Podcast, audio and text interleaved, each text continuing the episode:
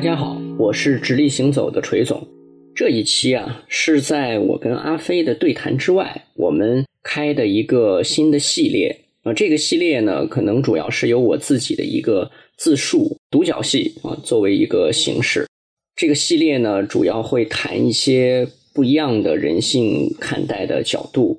而我们的开始呢，会从八卦，也就是上古玄学《周易》开始。本节目由创意播客厂牌 BeyondPod 的超声波制作播出。为什么一个讲营销、讲人性的栏目会开始聊玄学了呢？其实有两方面的原因。第一呢，就是我认为人性本身就是玄学。玄这个字呢，本质的意思就是深奥、难于理解。人性恰恰就是这样，特别是今天这个时代，人性变得尤其的复杂和多变。正是因为它本身的难以理解，我觉得靠理性的方式去解，就不能得到它真正的答案。人性是变动的，而理性的东西呢，追求的是一个不变的笃定的结果。我想，这是与人性的本质啊是背道而驰的。前段时间看了本书，是金观涛先生写的《消失的真实》。它其实考证了很多，包括从哲学、科学、数学各个维度，现代社会的这样的一些啊，推动它发展的一些关键性的起源。从这些角度来看呢，其实有一个我认为的关键结论：数学和科学所带来的现代社会啊，其实已经遭遇重大的挑战了。我想，其中很重要的原因就是科学追求的是一个死的静态的最终结果啊，一个确切的结论。然而，宇宙、世界，包括人性，其实没有结论。这其实是我想来讲玄学的第二个原因，就是《周易》啊，它的观点问题。《周易》不是结果论。今天这个世界啊，很多的时候，我们看好多事儿啊，都是以一种所谓科学的结果论去看待这件事儿的。我认为，在这样的一种观点或者说角度之下呀，你很难真正抓住人性。而《周易》呢，在我看来，它最大的特点就在于它是过程论。看待一切事物都是在一个变化的过程中研究和思考它的，而不是说一个卦啊或者算出来的一个结果，这就是那个笃定的最终信息了。事实上，在一些因素和时间空间的变化下，它很快就会产生新的变化。这也就是经常我们老百姓口头说这人怎么老是变卦。其实呢，在《周易》里边呢，原来的这个词叫卦变啊，就是这个卦本身随时随地都是一种动态的状态。因此呢，这才是我自己从大概十几二十岁开始就对《周易》啊、玄学啊、八卦，包括甚至是比如说四柱推命术啊，也就是看八字等等这些事儿格外感兴趣的原因。我想，其中很重要的对我来说的一个启示，并不是在于我学习或者了解这些东西会让我。具有预测未来的能力，变成一个半仙儿。其实这并不是我研究或者学习这些东西最大的快乐所在。真正的价值，以我自己的经验来看，其实是带给了我观察自己的人生以及世界的一些不一样的角度。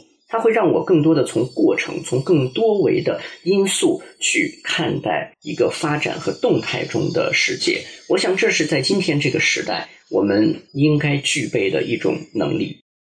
我认为结果很难反映人性，结果有时候非常难反映过程，而过程我觉得才是人性和感性的关键所在。所以呢，《周易》其实在我看来呢，从来不给结论，过程中才有所谓的生动性，才有人性所在。大家如果说在各自的公司啊，有时候做完一个项目，经常做这个复盘会，一到团队内部来做复盘的时候呢。往往容易复杂化，这个复盘会啊，其实不好开。原因就是呢，他聊着聊着，就不是在聊结果，而是聊过程，而这也是他有趣的地方。那聊过程呢，其实在我的角度来看，作为团队的一个所谓领导，或者说项目的牵头人，你就一定是希望从过程中呢，首先感受到人的因素，人是做事的主体，所以人的因素对这件事最后的一些结果和可能性带来的影响是什么？我想，这其实是复盘很重要的一个目的和价值所在。那所以，这也就反映出来人性和感性的那些细节有价值的部分，其实是反映在过程中的。今天，作为一个以结果论为导向的这个时代来说，我觉得恰恰应该让我们自己去重视过程。第二个原因谈周易呢，其实是在于变与不变。这是一个太多变的时代了。其实，在这个变的过程中啊，我认为对于中国人来说，去追求那个不变，是特别重要的。大陆民族啊，我觉得在这个时代啊，会遭遇更大的挑战。我的看法呢，其实大陆民族和海洋民族啊，最大的不同在哪里呢？大家可以想象，你说中国的这个老祖宗，他不可能是坐着船来这片大陆的吧，对吧？他可能是徒步迁徙啊，他是在大陆的一个环境中，上有天，下有地。这不就是乾和坤吗？哎，他是在这种一个相对稳定性的一个环境中去寻求自己的一个栖息地、家园，适合生活和久居的这样的一个地方。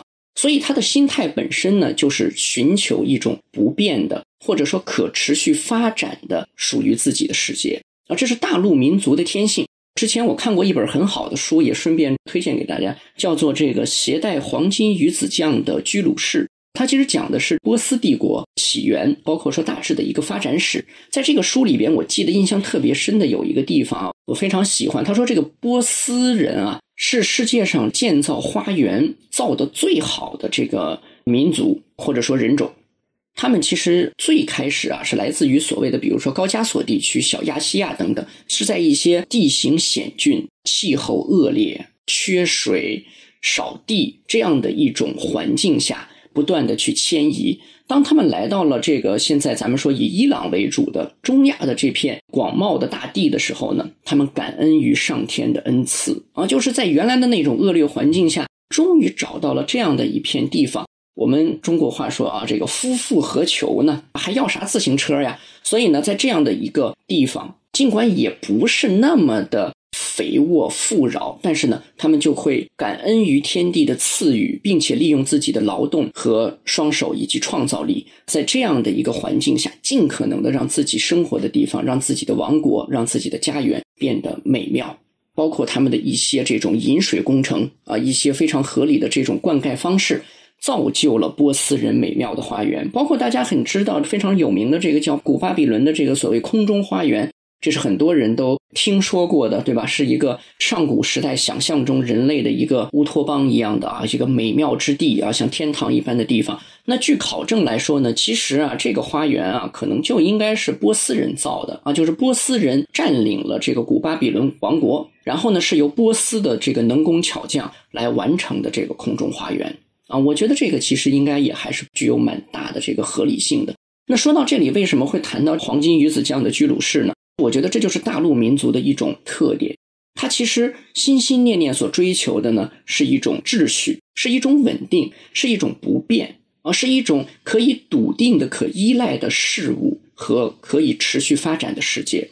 我觉得这件事情在大陆民族身上是非常典型的，但是呢，海洋民族则不是这样。大家可以想象一下海洋民族的一个状态。首先，自己所拥有的这个土地啊，一定是相对来说是非常稀少的，条件啊、环境啊、资源各方面不允许他做过多的所谓稳定发展，所以他一定呢带有的就是一种向外的去寻找、去开拓的思维和他的眼光，这是他眼中的世界啊，就是是用来在他的体系中被纳入进来的。第二件事情呢，就是大家可以想象漂流在海上的那种状态啊，甭管你是多大的船，真正这个大风浪起来的时候，那是真正的叫天天不应，叫地地不灵啊。那地还在这个几千米的海平面以下呢，在这种情况下呢，其实海洋民族第一呢，就是他习惯于变，它的特点啊，是把自己发现的一个一个的岛屿和所谓的新大陆这种不变纳入到它的变里边来。所以他是用变来支配这个世界的，这跟大陆的这个民族啊正好相反。我们呢其实是用不变去支配变化，所有的变化是在一个不变的规则体系之下去完成的。这样的一种看上去是相冲突的两种思维啊，在我看来，当然大家其实是殊途同归的啊，无非最后呢追求的是一种所谓动态的世间的平衡。但是呢，大家选择的路径完全不同，那这样的话就带来非常不一样的世界观。所以呢，在今天这样一个以变为主基调的一个世界里边，我觉得作为我们这样的大陆民族啊，其实很重要，就是你怎么样能够用不变去支配变，而不是反过来啊，让这些变化来支配你的不变。换句话说呢，就是那你是使用时代还是被时代所用呢？我觉得这是今天谈周易，或者说通过周易来看待我们这个相关的人性和社会，以及我们所生存的环境和世界非常有价值的一点。那当然呢，那今天那自然就是所谓的开篇。我也不打算把这个栏目呢变成是一个带着大家一起我们来看啊，从乾卦开始，一共六十四卦是吧？这六十四卦每一卦它都是讲些什么？它都是怎么回事儿？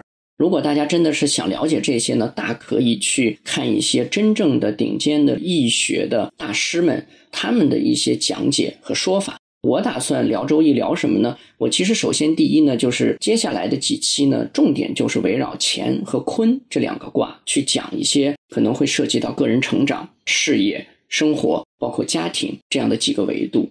因为呢，我觉得就是乾卦和坤卦，一会儿我会讲一讲它的特殊性。另外呢，它所涉及到的这几个层面，其实也是今天我们从营销人的角度也好，或者说我们看待自己的社会生活的来说也好，都是我们最关心也是最息息相关的一些所谓人性的这个呈现的维度。这其实是我想通过周易探讨，或者大家一起咱们来先聊一聊的维度。那作为今天的这个开篇啊，我觉得。首先，第一件事儿，咱得先讲点基本原理。这个爻这件事儿，八卦里边的，我们都知道它一道一道的嘛。爻就是这两根小木棍儿，一个是个直棍儿，一个是掰折了，变成俩棍儿。大家如果看过这个韩国的国旗，就知道，包括说一些什么咱们自己的八卦镜啊什么的啊，这样的一些道教的一些符号。爻这件事儿啊，很重要。很关键，它是组成整个八卦体系或者说整个周易体系的这个基本符号。那这个字儿呢，反正就是上下各一个叉，一撇一捺，下面再一撇一捺，就这么个字儿，这念爻。爻呢，首先第一呢，很多人其实也都提到过，说阳爻呢就是一长横，阴爻呢就是中间断开两个短横。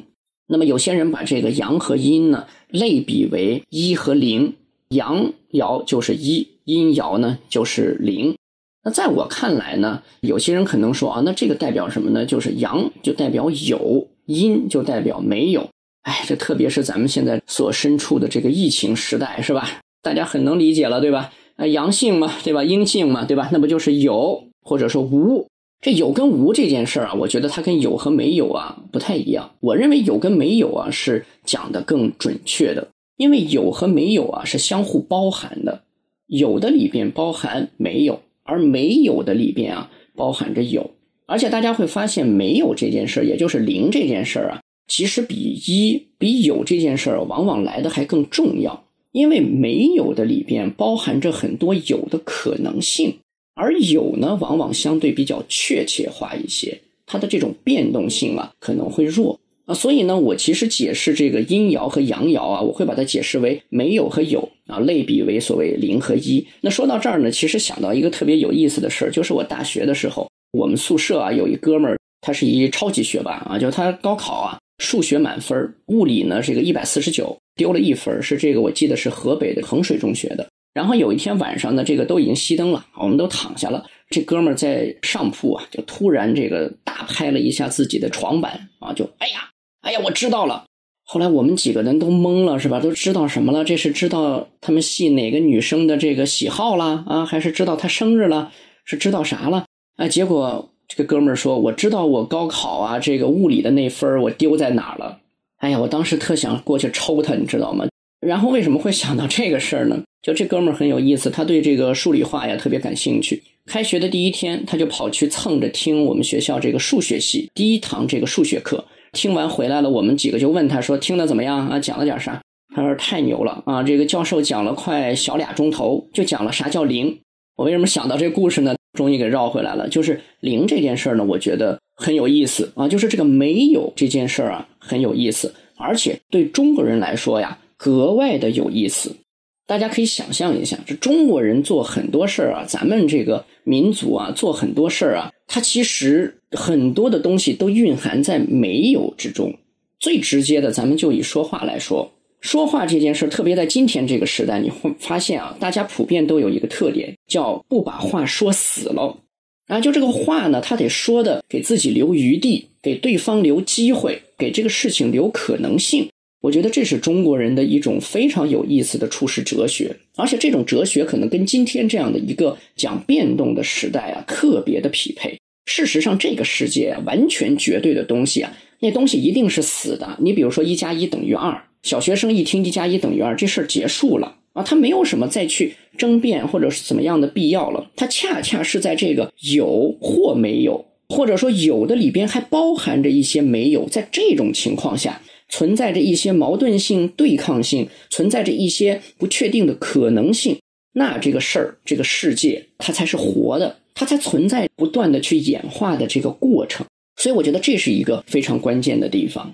咱们中国人讲话经常讲什么呢？弦外之音，捕风捉影，这就是有中的没有啊。我跟你说了句话，跟你说了件事儿，这事儿说到这儿结束了。但是呢，哎，话里有话。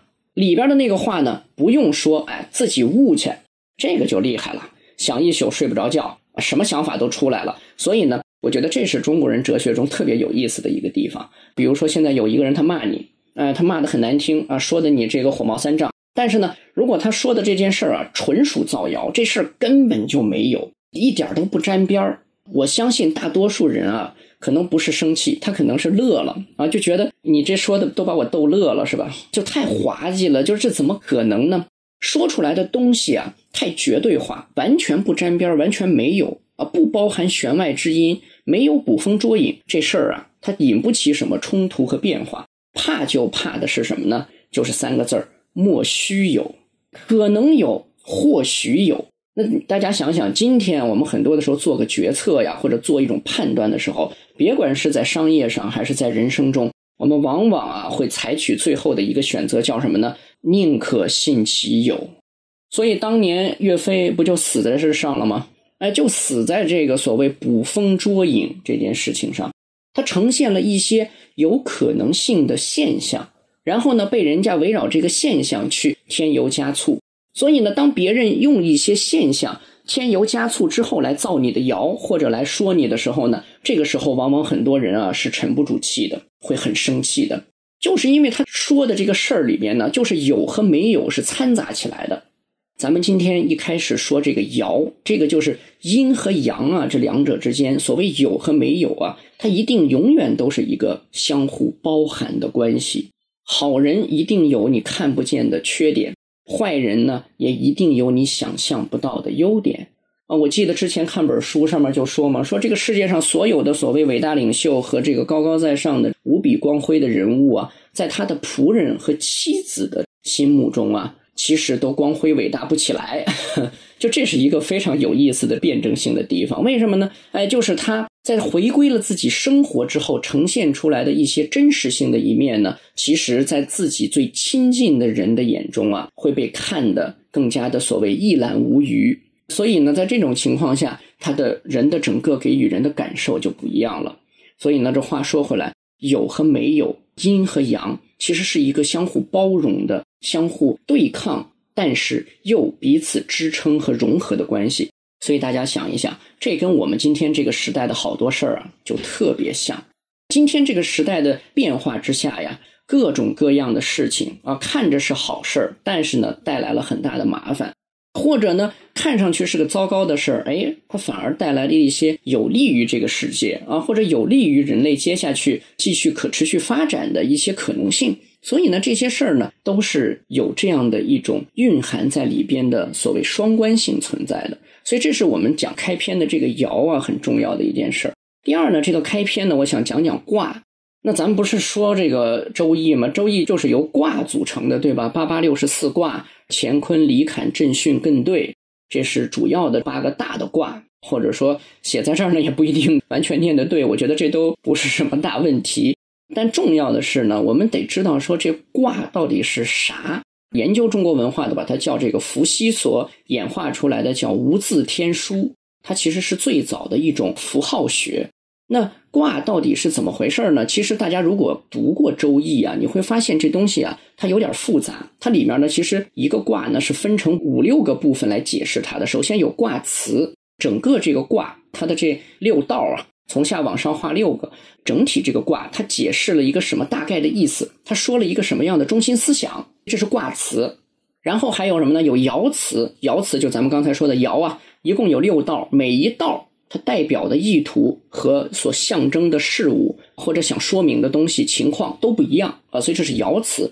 完了还有什么呢？还有象辞啊，就是把它解释为一种人间的现象的时候，它对应的是什么现象？然后还有什么呢？还有彖辞，彖这个字儿是怎么写呢？咱们经常说这个有缘千里来相会啊。把这个缘分的这个缘呀，它左边的那个角丝儿去掉，右半边这个字儿念断。断呢，其实从读音上来说啊，它通断，决断的断。那据说呢，象词啊、断词啊，包括还有后面第五个部分就是文言这几个部分啊，据说呢都是孔老夫子来写的。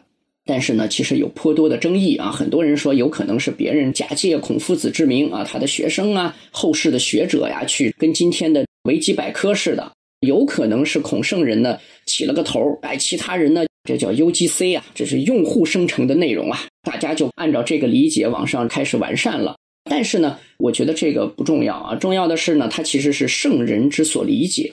那圣人的理解呢，就把这个从象到断，断呢代表的是决断，你怎么去判断这个事儿？通过这个卦，我们可以产生一个什么样的结论性的一种理解？这个象辞啊、彖词啊，包括文言啊，其实就是一种中国人的典型的一个喜好，就是它是一种人文化的，把自然规律转化为人文社会人生向的一种考量，生活处事的态度与哲学。所以大家可以大致了解这么一个东西呢就好了。我觉得这个八八六十四卦呀，都是这么六道，它其实就是俩东西。哎，这六道代表什么呢？第一呢，你可以把它看成是进度条。这个大家一听就明白了，对吧？从下往上，跟手机充电一样，这电池一格一格的，哎，它充满了，这是进度条。第二个，你可以把它看成个梯子。那这两件事情为什么要这么看呢？我觉得这就是今天又说回周易啊，什么八卦呀，它对今天这个社会特别重要，跟今天的人性，我认为结合起来去看非常有价值的地方。进度条代表什么呢？代表时间的变化，代表阶段性的一种演变。而梯子代表什么呀？梯子代表位置，所以一个是时间的维度，一个是空间的维度。听上去大家说哇，太能掰了吧？反正什么大你就是往什么上套是吧？真的不是这样。这是我对这个卦呀，就我自己隔三差五的没事看一看的我的理解和感受。当然呢，其实在未来的一些节目中，我也会经常谈到我自己本身的人生经历，其实也能够印证我的这个看法。一个是时间维度，一个是空间维度。我为什么说它跟今天咱们这个时代结合的特别紧密呢？大家有没有发现啊？我们今天的这个时代啊，绝大多数人啊，甚至我可以说几乎每一个人啊，我们在时间与空间的判断上啊，其实正在承受和面对着一种叫做失能，就是失去这个能力了。我们其实对空间跟时间的这种判断能力啊，现在啊，说实话，比起古人啊，差多了。我举个最简单的例子，乾呢代表的其实首先从天象来说，它其实就是太阳从升起到整个演变过程啊，它的一个大致的描述，一个表述。坤呢是月亮，啊，它就是从太阳，你比如说它是从地平线升起。我请问生活在城市中的各位，你今天能看得见地平线吗？抬头望眼全是高楼，要么就是汽车，繁华的霓虹灯，嘈杂的人群，就是这些东西。所以我们呀。其实越来越生活在人类自己构成的所谓世界里边，这个世界啊，其实有大量的所谓虚幻性，因为它是由人的一种虚幻的想象去构成和呈现的。当然，我不是说钢筋水泥都是虚幻，但是在这个里面去运转的东西，其实有很大的不真实感、不真实性。所以，人跟自然之间啊，其实已经脱离了很久了。那所以，人对空间的判断啊，其实是失能的。而人对时间的判断更是如此了。这每天晚上要按中医的说法，十一点前必须睡觉啊。但现在多少人十一点之后才是生活的开始啊？这加班方案才真正进入到正题，呃，才开始码 PPT。要么呢，就是终于跟朋友们约的火锅，这才把人凑齐，十点钟火才烧上，是吧？才开锅。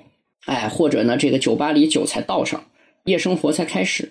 所以呢，我们对时间啊，其实也是错乱的。那这个时间跟空间的错乱带来的问题是什么呢？我把它总结为两点。第一呢，就是不得其时而动这件事儿啊，其实在整个周易里啊是非常反对的。周易里面呢，其实他很反对说有事儿没事儿在那折腾啊，就是没事儿你别瞎折腾，别乱动。这个不得其时而动啊，它等于浪费。大家可以想想这件事儿啊，因为你对时间没有概念，你对自己人生的阶段呢就缺乏一个明确的认识。在这种情况下呢，没有到那个时机，已经急着为了一些目的啊或者结果已经动起来了，等不住了，先动。在这种情况下，往往啊他得不到那个你想要的结果，甚至反而带来麻烦。所以呢，这其实是对生活、对人生的一种浪费。大家可以想想，今天这个时代对一个个人来说最宝贵的是什么？不仅是时间，而且要加个定语，是属于你自己的时间。几年前不是有那么个段子吗？说你有没有这个开车回家，然后。停下车来，在小区里待在自己的车里那十几分钟、半个小时，获得了很多人的共鸣啊什么的。为什么要不上楼先跟车里待会儿呢？哎呀，我好不容易从这些堵车呀、噪音呐、茫茫人海中脱离出来，上了楼之后呢，啊，又是家人的唠叨啊，又是孩子的嘈杂。又是各种各样的另一摊事儿，终于在中间找到了一个喘息的机会，让我歇会儿。这是终于属于我自己的一个片刻。所以呢，你的人生是属于你自己的，而你的人生在今天呢，真正属于自己的时间呢，比较有限啊，被剥夺的比较厉害。这种情况下，你如果还不能得其时而动的话，那你这个浪费啊带来的低效化的人生啊，我觉得就太明显了，太得不偿失了。所以呢，这是我们说。把卦看作进度条，它的价值，卦指明了什么呢？就是怎么看清、识别自己的一个人、一个事，它的所处的阶段，以及这个阶段你应该采取的一个恰当的行为，不得其时而动。最典型的，比如说蒸包子，明明没到点儿呢，你跟那儿掀锅盖，老在那看，哎，这熟了没？熟了没？你摁它两下，那完了，那你这包子蒸出来绝对是夹生的，蒸饭也一样。所以呢。人生啊，最后让自己给整夹上了。很多的时候呢，就是不得其时而动啊，乱动。另外一个空间指向的是位置。哎，我为什么说这个卦把它看成是梯子呢？就是你在第几格，你站在什么位子上。这件事儿，我觉得在今天这个时代啊，对于看待人性来说呀，也特别的重要。第一呢，位子，人生在社会上的一个位子，他非常能够展现真实的人性。有些人在不同的位子上，完全两副嘴脸啊，在人生的不同的这样的一个所处的这个位子上，也是根本就是变了一个人。这样的人呢，我个人是觉得可能不是太值得交往。他存在太大的这个不确定性，而且因为位子的改变，那他的人性会展露的非常的具有矛盾性啊，所以这是比较可怕的一种情况。另外呢，就是不在其位而动。刚才说不在其时而动吗？不得其时而动是浪费。那不在其位而动。这叫什么呢？我觉得叫添乱。咱们中国人呢，其实特别讲究名正则言顺。什么叫名正呢？在我看来，就是首先你的位置啊得对，这个位置啊是能得到大家的认同和拥戴的。在这种情况下，你这才叫得其位。得了这个位子，再去行使在这个位子上应该做的事儿，那么他就能够事半功倍，他得到的效果就不错。那有些人可能会反驳说，不想当将军的士兵不是好士兵啊，对吧？那我在士兵的位子上，我应该想着去当将军，想是没错。但是士兵该做什么？首先就是坚决执行将军的命令，冲锋陷阵，这是士兵应该做的。只有这样，你才有机会一步一步的成为将军。而不是说我作为一个士兵，我整天想的是以一个将军的角度去思考这件事，去做出判断啊，甚至按照自己的将军式的思维去决定自己乃至于自己所在的这个部队的一个行动。可以想象，你这样去做，不在其位而动，没有多少人会愿意跟随你，或者说听从于你的。这其实是不在其位而动，说他给别人添乱，也给自己带来麻烦。这里其实还有一个特别好的故事，大家知道这个明成祖朱棣特别有名的这个永乐大帝，他当年跑到南京，以这个清君侧的名义，带着大军杀到南京城下，抢朱允文自己的侄子的皇位。当时呢，进入了南京城之后呢，有一个人拦住了他。这个人拦住他之后，跟他说了一句话。这句话呢，带来了两个效果。第一个效果呢，就是朱棣呢，马上就调转马头，出了南京城，拜这个明孝陵去了。第二个结果呢，就是拦住他的这个人从此呢进入了他的内阁，并且呢成为辅佐了四代明朝皇帝的著名的大臣。他叫杨荣，光荣的荣。大家如果了解一些明朝的历史的话，著名的三杨之一。那这个三杨呢，其实是以非常鼎鼎大名的杨士奇为首的组成的，咱们叫领导班子。那么杨荣能够跟杨士奇这样的人齐名，并称三杨，足见这个人的能力之所在。那他当时拦住朱棣的马头啊，拦住他，跟他说了句什么话呢？叫做“殿下先谒陵乎？先即位乎？”哎，就是我麻烦问您一声啊，您是先去拜您老爹的这个给去上个坟啊，还是急着忙着先来当皇上呀？这是一个特别重要的提示。这个提示啊，帮朱棣能够在名正言顺这件事情上更进一步。哎，别看你很牛，别看你已经带着大军啊，已经兵临城下啊，甚至已经进入了皇城，看上去你的侄子已经大势已去。但是，殿下，你可别忘了，你今天还不是陛下，你今天还不是皇帝呢。而且，就算你以今天这样的方式直直的走上那个你梦寐以求的皇位，你也得不到更多人对你的一种认同和信赖。在这种情况下，这就是中国人经常说的“架空”，有其名无其分，只有一个空的名头，并没有真正得到那个位子。这种情况下，如果你急急忙忙的在这个位子上想当然的去发挥或者做这个位子该做的事情的话，往往得不到什么你想要的结果或者效果。所以呢，这就是所谓的不得其位而动。我说它是添乱。其实，在今天的这个世界、这个社会，每天发生的事情里边，有很多这样的呀。为什么现在这个大家一说这个键盘侠，大家都觉得很头疼啊？各种论坛，甭管是聊足球的还是聊社会的。键盘侠喷子到处都是，其实我是非常反感这样的一种状态的。今天的确好处呢，是说这是一个舆论啊非常扁平化的时代，每个人都有发声的机会，对吧？大家都可以就一件事情在网络上说出自己的看法。但是问题在于啊，有很多人啊，他只是看没有法，说出来的话没有任何的章法，他只是在看，就是一围观群众。但是呢，他是在借一件事儿呢抒发自己的情绪，在发泄自我。所以你说他那里面有多少有益的成分吗？没有。对这件事儿有带来多大的建设性吗？也没有。所以呢，不在其位哦，一味的只是在指责不知道做这件事情的人、做决策的人，他面对的处境和他的这个两难在哪里？只是以自己的一个位子呢随意的评价。我个人觉得啊。作为一个有成熟想法的人来说，这种做法好像不是太有意义。如果你不在其位，啊，你可以提出否定性的看法，但是麻烦你给出建设性的意见。所以我以前在公司里做 brainstorming 讨论的时候啊，我最烦的就是聊着聊着进来一哥们儿，然后呢，把你们聊的这几个通通全推翻。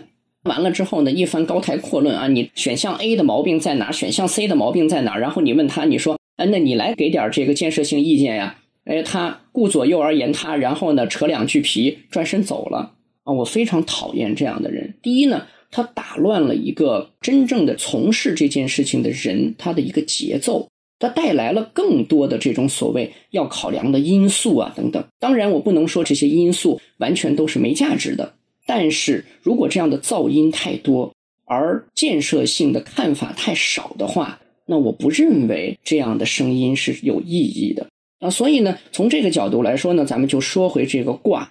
卦本身呢，是让你自己能够认清：第一，自己的发展阶段走到了哪里，社会的阶段走到了哪里，你应该采取什么样的行为和应对，让自己能够从中获得有价值的一个发展或者前进。第二呢，就是位子，你自己今天到底是一个什么样的位子，在社会上，在家庭里，在公司中。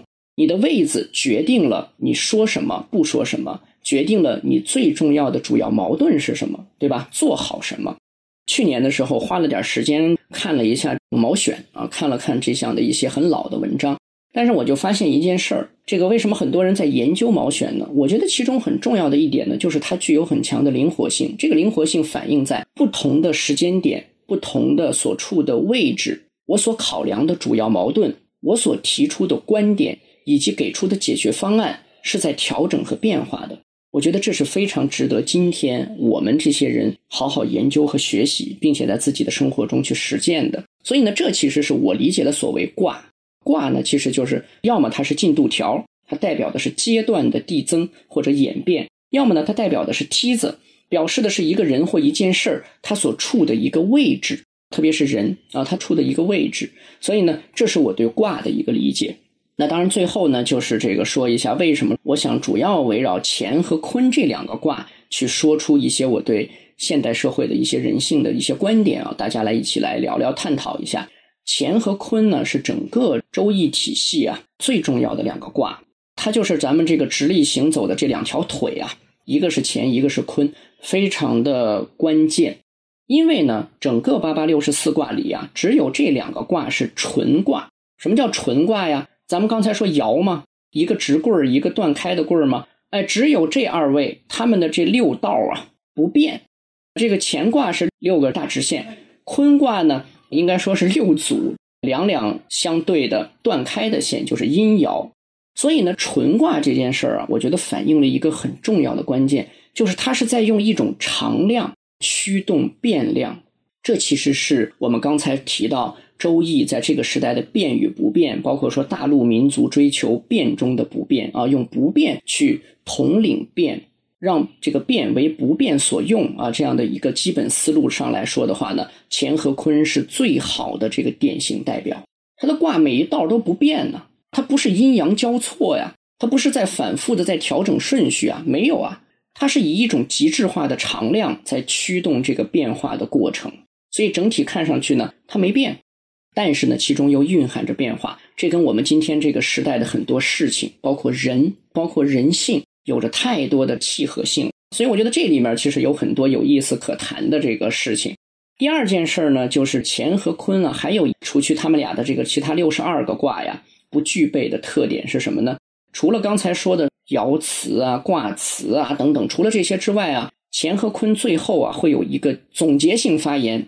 乾呢叫做用九。坤呢叫用六，九呢就代表一横杠的这个阳爻，在周易里把它称作九，因为它是所谓阳数，也就是奇数啊，一三五七九，它是里面最大的，所以呢用九来代表这个一横杠，代表阳爻，然后呢用六来代表断开的这个短线，也就是阴爻啊，因为这个二四六八十啊，这是偶数，然后六呢居其中，所以呢乾呢追求的是一种极致化。坤呢，追求的是居中，是中庸。这个也是在我们接下来去具体讲一些乾和坤的一些有意思的事儿的时候呢，我们还会涉及到。但是大家知道，说九代表一横杠，六呢就代表那个断开的这个阴爻啊，两个短杠。所以呢，用九跟用六呢，反映了一个很重要的思想，意思是了解了规律，真正的目的是为了灵活的使用它，而不是迷信于规律，被它所用。